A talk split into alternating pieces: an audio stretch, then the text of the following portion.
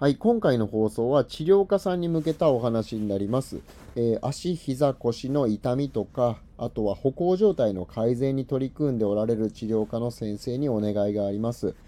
えー、まあ、僕は僕も取り扱いしてるんですが、フォームソティックスメディカルですね、医療用の矯正インソール、えー、オーソティックスっていうふうに言いますけれども、えこれを無料で試すキャンペーンをやっています。で、これですね、あの、まあ、取り扱う先生を増やしたいっていうことなんですね、結論から言いますと。で、えー、どういうことかっていうと、まあ、僕は高齢者がお荷物扱いされない社会の実現っていうのを、えー、やっていきたいんですよ。まあ、そのために僕自身も日々活動しているっていうことなんですけれども、えー、今ってどんどん高齢化が進んでいっていて、で、なんか医療費もを後期高齢者も1割負担から3割負担にするべきだっていう議論が、えー、増えてきてます。そして医療費の削減、あとは介護保険料の削減っていうのが、えー、まあ、国家問題というかね、国全体の課題になってますよね。まあ、それは高齢者が多いのに、えー、まあ、介護とか医療が必要な人はどんどん増えているのに、えー、子供が増えないと。少子化によってどんどんどんどん財源が圧迫されていて、えー、なかなか子育て支援だとか、えー、産業の成長っていうところとかあとは大学の研究費用だったりとか、まあ、そういうところにお金を回せなくなってきちゃってると、まあ、つまり国がどんどん発展していかない、えー、高齢者の医療とか介護にどんどんお金が使われて消費してしまって、え逆に、えー、成長のための分配っていうのができなくなってしまっているからこのままだとどんどん自利品になっていきますよねっていう、まあ、国全体がま衰退していく方向にどんどん向かってますよねっていうことですね。でまあそれに伴って、まあ、医療費ですね。医療費を削減するためにどうするかっていうところの議論で、えー、ま高齢者も3割負担からあ1割負担から3割負担にするべきだと、えー、あるいは介護保険ですね。それの負担率も、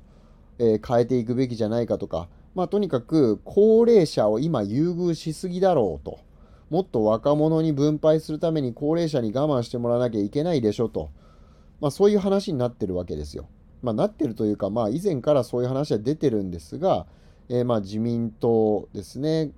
まあ、どうしても高齢者の票を失いたくないっていうので、高齢者に不利なえ政策っていうのを発表するのはどうしても政治家はしたくないわけなんですよね。それでどんどん大事な問題を先送りにしていってどんどんどんどん、え状況が悪化している何も本質的な問題解決に向かって前進していないというのがまあ現状だと、まあ、そういうふうに僕自身も見ています。でそれをもうそのそういう現実がある中で、えー、若者がですねあの高齢者をなんかこうお荷物扱いするような、まあ、そういった投稿なんかも、えー、ま僕はよく目にする、まあ、僕自身がそれに対する関心が高いからどうしても目に入るっていうところはあるとは思うんですけれども、えー、最近、まあ、全体的な世の中の傾向として、えー、ま、老害ってね、え、老人の害と書いて老害、ま、老害っていう言葉がかなり流行ってますよね。えーまあ、なんていうのかな、その、高齢者が運転する車が事故を起こして、えー、子供が亡くなったとか、えー、奥さんとお子さんを失ってしまったっていう方、で、その上級国民っていうのでね、えー、池袋の事故っていうのが話題になったりしましたよね。まあ、そういうこともあったりとかして、えー、高齢者の肩身がどんどん狭くなってるんじゃないかと。まあ、高齢者自身はそれに対してどう思ってるかっていうのは正直なところ、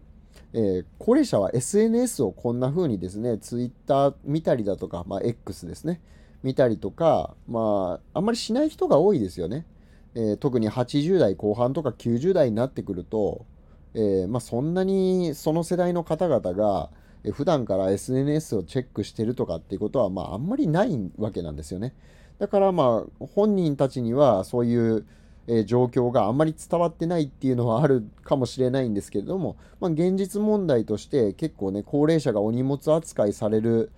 まあ、世の中にどんどんなりつつあるんじゃないかなと。まあ、それはね、あの政治家の責任でもあるわけですよ。えー、本質的な問題解決をせずに、えー、高齢者を過度に優遇するような政策をやってきてしまったわけですよね。えー、まあ、その結果が今だと、まあ、そのツケがどんどん回ってきてるっていう状況だと思うんですよね。で高齢者は高齢者で若者を最近の若い人はどうのこうのっていうのは、まあ、ずっと昔からね、えー、まあ、高齢者っていうのはその若い世代をあの最近の若い者はっていうふうに、まあ、ちょっと、えー、まあ、バカにするようなバカにするというか何て言うんでしょうかね、ま、そういった発言って、ま、昔からあることだと思うんですけれども、ま、とにかくこの世代間のうん、バトルというかですね、まあ、世代間の間で火花が散ってるような状況が、えー、少なからずあるんじゃないかなと。で僕自身は、まあ、普段から高齢者と接していることもあって、えー、やっぱり高齢者が元気で、えー、介護保険を使わなくてもあの健康でいられる、えあるいは医療保険そんなに医療にめちゃくちゃ頼らなくても予防的な処置で、え自分の健康を維持できているっていう方がね、え増える世の中っていうのが、えすごいまあ、あのいいんじゃないかなって思うんです。要は、えー、介護が必要な期間っていうのをできるだけ短くして、まあ、それはつまり健康寿命の延伸っていうことになるんですけれどもこの健康寿命を伸ばすっていうところを僕はまあ一番の課題に課題というか僕の使命だと思ってるんですよ。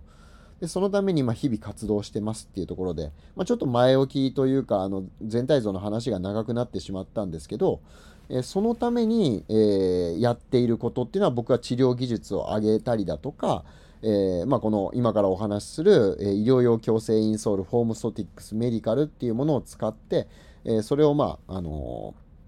何て言うかな普及するような活動を始めたっていうところなんですけれども、えー、僕がじゃあなぜこのオーソティックス、えー、医療用矯正インソールフォームソティックスメディカルを、えー、広げたいと思っているかっていうことなんですけれども、えこれはシンプルにですね、え足腰、え膝そういったところの、え問題解決にかなり役立つからっていうことなんですね。え実際ですね海外ではこのホームソティックスメディカルを使って、え治療をするとえー、足の問題に対してこのインソール療法を使うっていうのがもうものすごく一般的な、えー、治療法として用いられてるんですね。えー、足病先進国って言われている、まあ、世界的な足病先進国っていうのはニュージーランドとかオーストラリアなんですけれども、まあ、アメリカもねもちろんすごく発展しているんですけれども、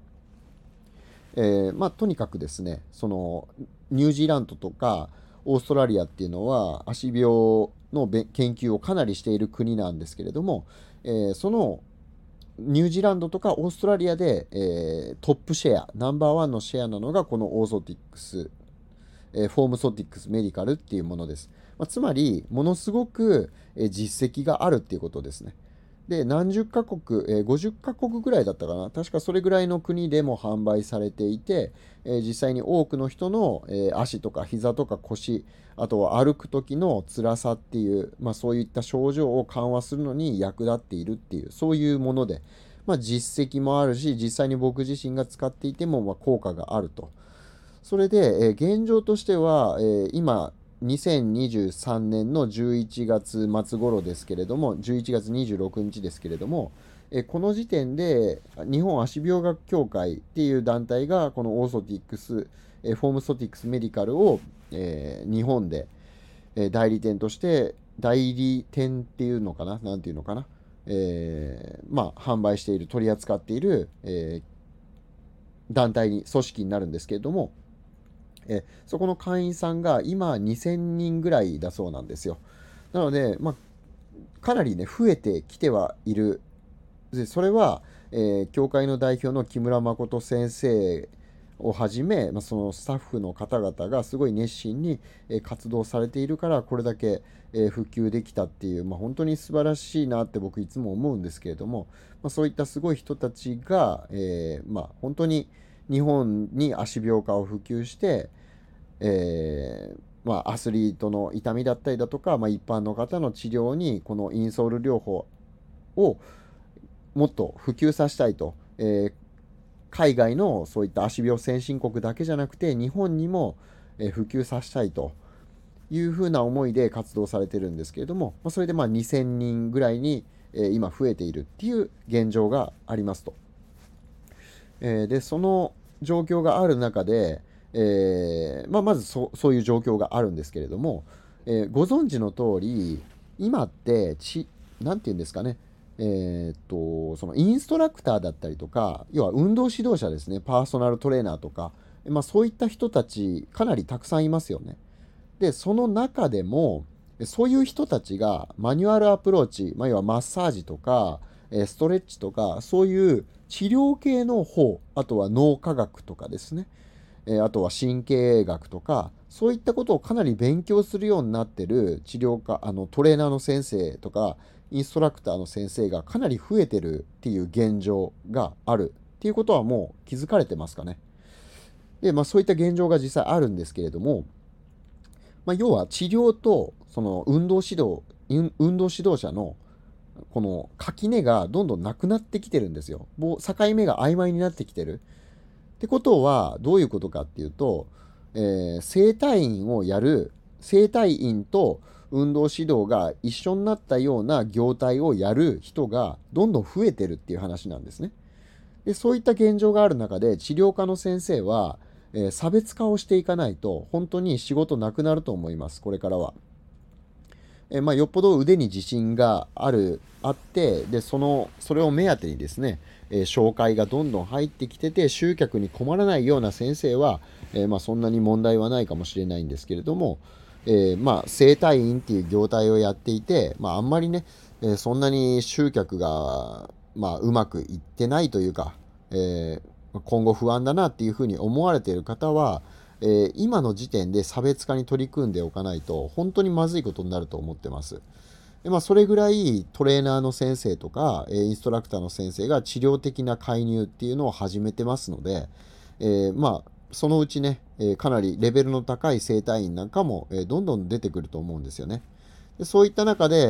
ー、オーソティックスを取り扱うことができるのは、えー、医療系の国家資格保持者、えー、だけなんですね。まあ、もちろん、えー、お医者さんとか歯医者さんとか看護師さん、えー、技師装具士さんとかは、えー、取り扱うことができますし柔道整復師、え、鍼灸師アンママッサージ師理学療法士作業療法士、え、そういった方も、え、これは取り扱うことができます。え、ただですね、えそれプラスアルファで、え事業主だったり、まあ、院長、あとは物販責任者、えそういうね、運営の責任者をやっている方しか、まあ、ちょっと取り扱うことが、えできないんですけれども、えー、一応ね、その副業などで事業主として販売する予定がある方も、えー、取り扱うこと自体はできますので、えー、まあちょっとそういう方に向けてね、えー、今回このオーソティックスを無料で試すことができるっていうものすごいキャンペーンを、え、やってますっていうことなんですよ。えで、このキャンペーンの内容なんですけれども、えまあ、結論から言いますと、本当にノーリスクです。全く無料で、えー、と、このフォームソティックスメディカルを試すことができる、えー、まあ、世界最高峰の、え、インソールを試すことができる機会が、え、あります。期間限定でっていうことなんですけれども、えこれは日本足病日本足病学協会がやっている、今キャンペーンやっているんですけれども、えそれをまずどういうものかっていうのを説明します。えこれはですね、えー、とですね、まずお金を払わずに、このフォームソティックスメディカルを手元に送ってもらうことができます。え、で、もしこれを取り扱うことはないなって、いや、ちょっと試してみたけど、ぶっちゃけいまいちだなって思ったら、えー、っと、サンプル請求費、このサンプルですね。サンプル請求費っていうものだけを9900円支払うだけで、えー、試せると。だから、もし気に入って、いや、これうちでもやっぱり取り扱いたいって思って取り扱うための認定講習会っていうものがあるんですけれども、えそれに申し込みした場合は、えこのインソールに対するお金っていうのは一切発生しないっていうことなんですよ。で、えー、ここからが大事なんですけれども、え、もし気に入らなかった場合は、じゃあ、9900円払わなきゃいけないじゃんと。えー、まあ、それがネックになる人もいると思うんですよ。え取り扱いしない場合、9900円払わなきゃいけないんですよと。あ、でしょうと。だったら、うーん、どうかな、やめとこうかなってなる人もいると思うんですけど、まあ、そこで僕の出番っていうわけですね。えーと、もし気に入らなかった時本来は9900円を日本足病学協会に、えー、支払って、えー、もちろん戻ってこないっていう話なんですけれども、えー、僕が、え今回100万円用意しまして、え100名の方ですね。先着100名の方に、この1万円を、もし気に入らなくて返品した時に、本来は9900円を払って帰ってこないんですけれども、僕が後で1万円振り込みますよっていうことをですね、だから、実際もう完全にノーリスクで試すことができる。なんなら100円戻って100円あの増える手元に増えるし、えー、手元にインソールも残るっていう、まあ、そういう状態ですね。えー、まあ普通だったらありえないような企画になってます。えー、これまあ僕自身もかなりリスクを負って、まあ、だから最悪100万円失うっていうわけなんで僕自身がですね、え、まあそれだけリスク背負って、まあ、こういう企画やってるわけなんですね。で本来だったら、えー、っとこのフォームソティックスメディカルを実際試してみようって試してみたいなって思った場合、えどうしなきゃいけないかっていうとすでに、すでに取り扱っている治療院に行って、まあ、最低でも1万5000円ぐらいは支払って作る、作ってもらうっていう手続きがいる。えー、もしくは、えー、先ほど言った認定講習会ですね。え、これに参加するか、まあ、その2択だったわけなんですよ。で、認定講習会って7万6780円するんですね。まあ7、7万7000円ぐらいするわけですよ。そうすると、1万5000円以上払って、まあ、1万5000円から2万円ぐらい払って、治療院に行って作ってもらうか、えー、もしくは、えー、その7万7000円払って認定講習会を受けるかっていう、まあ、この2択しかなかったわけなんですけど、えー、今回このキャンペーンを利用することによって、えもう本当にノーリスクですね。ノーリスクで試すことができると。まあ、ものすごい、えー、お得な企画なんですよ。まあだから、あの、試さない方がおかしいよねっていうぐらいの実際企画になってるんですね。で、じゃあ僕が、えっと、なんでこの100万円をね、え、用意して気合を入れてまで そこまで気合入れて、え、こういうことを、あの、やろうと思ったかっていうことなんですけれども、えー、っとね、それは、まあ、ちょっとね、ほんと話をすると長くなるんで、えー、この僕のツイッターを読んでもらえるとすごくありがたいんですけれども、固定ツイートしてますので、それを読んでもらえると、えー、ありがたいんですけれども、えー、とですね、今回、これ、紹介手数、紹介手数料っていうのかな？あの、紹介料みたいなものを、えー、僕経由で申し込んでいただいたら、えー、協会の方から僕はこの紹介手数料、紹介報酬っていうのを受け取ることができるんですね。で、え、っと、じゃあお前金儲けのためにそれ普及させたいだけなんじゃないかっていうふうに思われるかもしれないんで、え、っと、そうじゃないんですよっていうところをちゃんと説明させてください。え、っとですね、僕がこれをやることによって、えっと、僕経由で申し込んだ方には、えっと、特典を用意してるんですよ。え、ー、と、それは集客するための、えー、講座ですね。これ、え、ー、と、将来的には僕7万7千円ぐらいで販売しようと思ってる、えものなんですけれども、7万7千円かな。まあ、とにかくこの認定講習会に匹敵するぐらいの価格では販売、え定価として、え売ろうと思ってるようなものなんですけれども、えっと、それですね。それと、あとは1時間の個別の質問会、えー、質問会というか、まあ、ズームミーティングですね。え、これと、あとは、成功事例のチラシ、僕自身が実際に使って、えー、まあ、うまく集客することができた、えー、方法ですね。というか、そのチラシを、えー、そのまんま、えっ、と、まあ、プレゼントしますっていう。だから、それを真似して作ってもらったら、まあ、集客の失敗をね、えー、まあ、大幅に外すことはないでしょうっていう、まあ、そういうものなんですけれども、え、そういうですね、集客をサポートするような、え、特典っていうのを3つ、え、ご用意してまして、まあ、これだけでも認定講習会に以上の、まあ、ひょっとしたら価値はああの見出していただけるんじゃないかなって思うんですけれども、えーと、それを、まあ、今回僕経由でお申し込みされた方には無料でプレゼントしますと。えっ、と、申し込んでちゃんと受講した場合に限りですけどね、もちろん。え申し込んで後でキャンセルしましたとかの場合はもちろん、えーと、この特典を受け取ることはできません。えー、じゃあなんでそんなことまでするのかと。で、さらに100万円まで用意してね、えー、まあ、そういう、こういう企画をやるのかっていうことなんですけれども、えこれは僕自身が紹介報酬を受け取ることによって、僕経由で申し込みされた先生と、え一緒にコミュニティを作りたいというふうに思ってるんですね。でそれはあの単になんか慣れ合いをしたいとかそういう目的ではなくて、えー、最初に僕がお伝えしましたようにあの高齢者がお荷物扱いされない社会の実現には、えーと、仲間が絶対的に必要不可欠だと、えー、フォームソティックスメディカルを広げてくれる仲間がまあ、それの有効性を患者さんに一緒に伝えてくれる仲間が、えー、いないと当然そういったことは普及できないわけ。僕一人の力なんて全然大したことないので、もちろん。なので、まあ、仲間が欲しいと。えー、一緒に高め合える仲間が欲しい。一緒に患者さんに、えー、こういうこの治療の、まあ、有効性を伝えてくれる仲間が欲しいなっていうふうに思ってるわけですね。でなので、えーと、僕自身がその、まあ、集客で、まあ、経営がそれなりにうまくいってますので、えー、そのやり方をお伝えすることによって成功する先生が増えてくれることによって、えー、まあ、患者さん自身が、えーとまあ、助かる方が増えるわけですよね当然。でそうすると、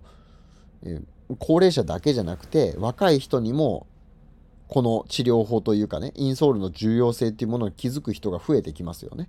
そうすると、えー、じゃあ何十年後かってなった時に、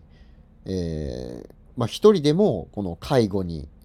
まあ、要介護になりやすい早くなってしまう人例えば5年間健康寿命が延びましたってなったらすごいことじゃないですか。それだけ介護費用とか医療費っていうものを削減できるわけですよね。予防的な処置なので。で、まあ、とにかくそういうことをやって、えー、僕は最終的な目的につなげたいわけです。この高齢者がお荷物扱いされない社会の実現。えつまり社会保障費の削減ですね。えー、あ社会保険料の削減ですね。で、それにつなげるための手段として、僕はこのインソール療法、フォームソティックスメディカルが、え非常に役立つ手段だと。まあ、手段の一つとして、これが有効だというふうに信じてるわけなんですね。えー、だから、まあ、ここまでして普及させたいよっていうことをですね。でそのためには当然僕自身にも、えー、お金が必要ですし、えー、そういった方々、一緒に活動してくれる方々をサポートする、集客をサポートするための、えー、マーケティングをサポートするための、え予算っていうのも必要になってきます。だからそれを僕が紹介したことによって、まあ、受け取ることができる報酬っていうのを、えそれに当てたいというふうに考えてるわけです。それっていうのは、えー申し込み僕経由で申し込みしてくれた治療家さんのサポート、え集客のサポートだったりとか、えーと、このホームソティックスメディカルを普及させるための、え活動そういったものにこの紹介報酬を当てたいということなんですね。なので僕自身は治療院の方で、えー、正直その紹介報酬なんかを生活費に回さなくてもあの治療院の方で十分あのそっちは賄えてるので、えー、紹介によって得られた報酬っていうのは僕のその社会貢献的な活動の方に使っていきたいっていうふうに、えー、思ってると。でなんかそれってねこれだけ聞いたら何、えー、て言うのかな偽善者だろっていうふうにね実際はそのお金を自分のまあ贅沢品買ったりだとかまあなんかそういう活動に使うんでしょとどうせっっていうふうに思われる方もおられると思うんですよ。で実際まあそういうふうに疑われるのはまあ当たり前のことだと僕自身ももうそれは覚悟してまして。えだけど、まあ、僕じゃじゃあなんでそんなにこの高齢者がお荷物扱いされない社会だとか社会保険料の削減とかっていうのを掲げてやってるかっていうことなんですけれどもあのシンプルにですね僕は思ってるのはこの死死ぬっていうことですよね自分の命をどう使うかっていうところが生きる上ですごい大事だっていう風な価値観を持ってるからなんですね。まあ、これって綺麗事に聞こえるかもしれないです。えー、もちろん僕だってですね、あの好きなことして、えー、まあ何て言うのかな。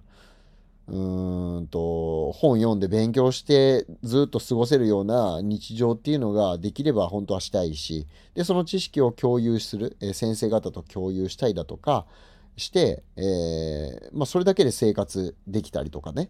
できたらいいなって思ったりすることもあるんですよもちろん。で贅沢な食べ物食べたいなって思うことだってありますし、えー、ちょっと贅沢な旅行したいって思うことだって当然あります。当然あるんですけれども、えー、自分の命を、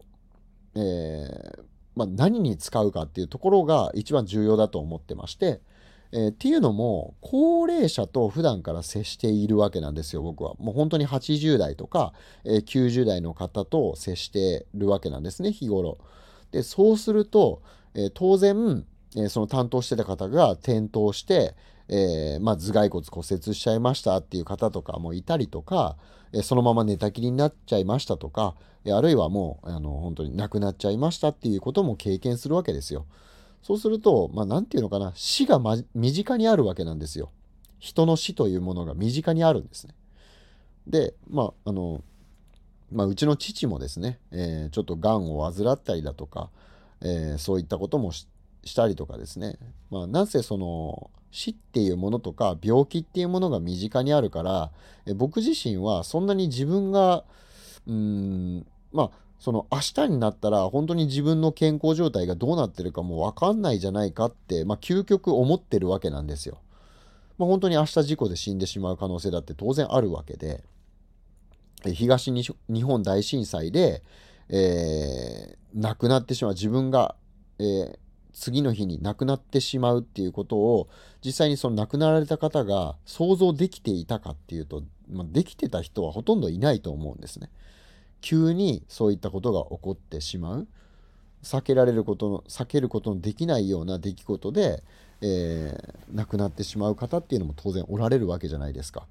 で僕は、えーまあ、その死というものが身近にあるので自分の人生っていうものがそんな長いものじゃない可能性っていうのも当然思ってるわけなんですね。そしてそのこの人生の儚さですよね。っていうものを考えた時にえ自分がじゃあ死んだ時になんかそのうんこの人生命をどういうことに使ったかっていうことになんか誇りが持てるようなことをしていきたいっていうのがあるんですよ。それはね、綺麗事に聞こえるかもしれないんですけど、僕の中では全然綺麗事でも何でな何でもなくて、あの、まあ、それも、だから欲望の一つなんですよ。自分自身の承認承認欲求の一つだと僕は思ってるんですよ。うん、なので、何て言うんですかね、まあ、使命感って言えば使命感なんですけれども、欲求、欲望といえば欲望なんですよね。うんまあとにかくそのこの短いであろう人生短い人生というものの中で、えー、自分が何か一個でも、えー、これを自分は頑張ったあの命かけて頑張ったっていうふうに誇れることがしたいっていう思いでこういうことをやってます。えー、ということでちょっと話長くなりましたが、え詳しくは、えこの放送のリンクに貼っておきますので僕の X ですね。あのツイッター、旧ツイッターですね、それのリンク貼っときますので、えー、固定ツイートの方をご覧いただけたら詳しいこと書いてますので、もしよかったらそちらを読んでみてください。えー、ということで今回の放送は以上で終わります。また次回お会いしましょう。